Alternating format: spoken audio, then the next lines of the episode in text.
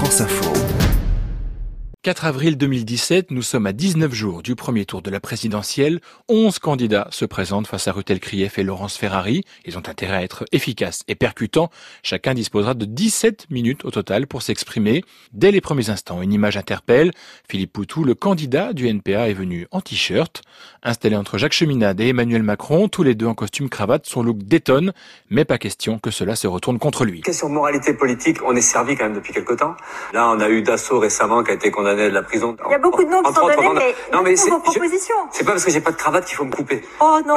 Bon. Un moment que Rutel Krief n'a évidemment pas oublié et qu'elle nous raconte aujourd'hui avec le sourire. Il fait un sorte de happening et on se dit chapeau l'artiste, il a un bon coup de com et il en joue. Et là, je me dis ah bon, euh, il m'a mouché et je souris parce que je me dis bah tout le monde doit sourire quoi. En souriant, moi je lui donne un peu un point quoi. Je me dis bon, il a été bon. Philippe Poutou ne va pas en rester là. Après avoir gentiment mouché la journaliste, il va ensuite s'attaquer aux autres candidats sur le plateau. Depuis janvier, alors là c'est le régal, une campagne super. Fillon, voilà, il est en face de moi. Que des histoires et plus on fouille, plus euh, plus on sent la corruption, plus on sent euh, la triche.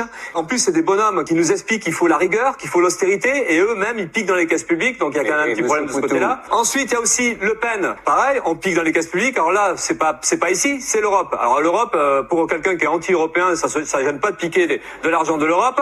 Et le pire, c'est qu'en plus, le FN, qui se dit anti-système, ne s'emmerde pas du tout, se protège grâce aux lois du système. Quand nous on est convoqués par la police, nous ouvriers, par exemple, on n'a pas d'immunité ouvrière. Désolé, on y va. On est loin à ce moment-là du côté parfois aseptisé des débats politiques. Philippe Poutou ose mettre les pieds dans le plat. Il prend le rôle de celui qui interpelle. D'emblée, première intervention, boum, il balance toutes ses munitions.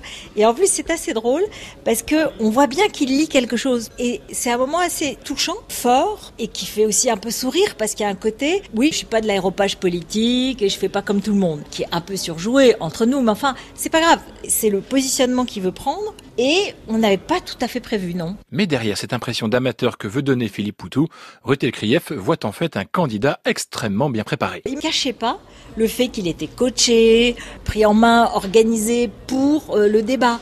C'était un peu transparent. Il y avait un côté, euh, je suis venu avec ma bande, ils m'ont expliqué qu'il fallait faire ça, je le fais et je fais un clash euh, volontaire bien organisé. C'était assez pro dans le fond. Une leçon à retenir, même la décontraction demande beaucoup de préparation.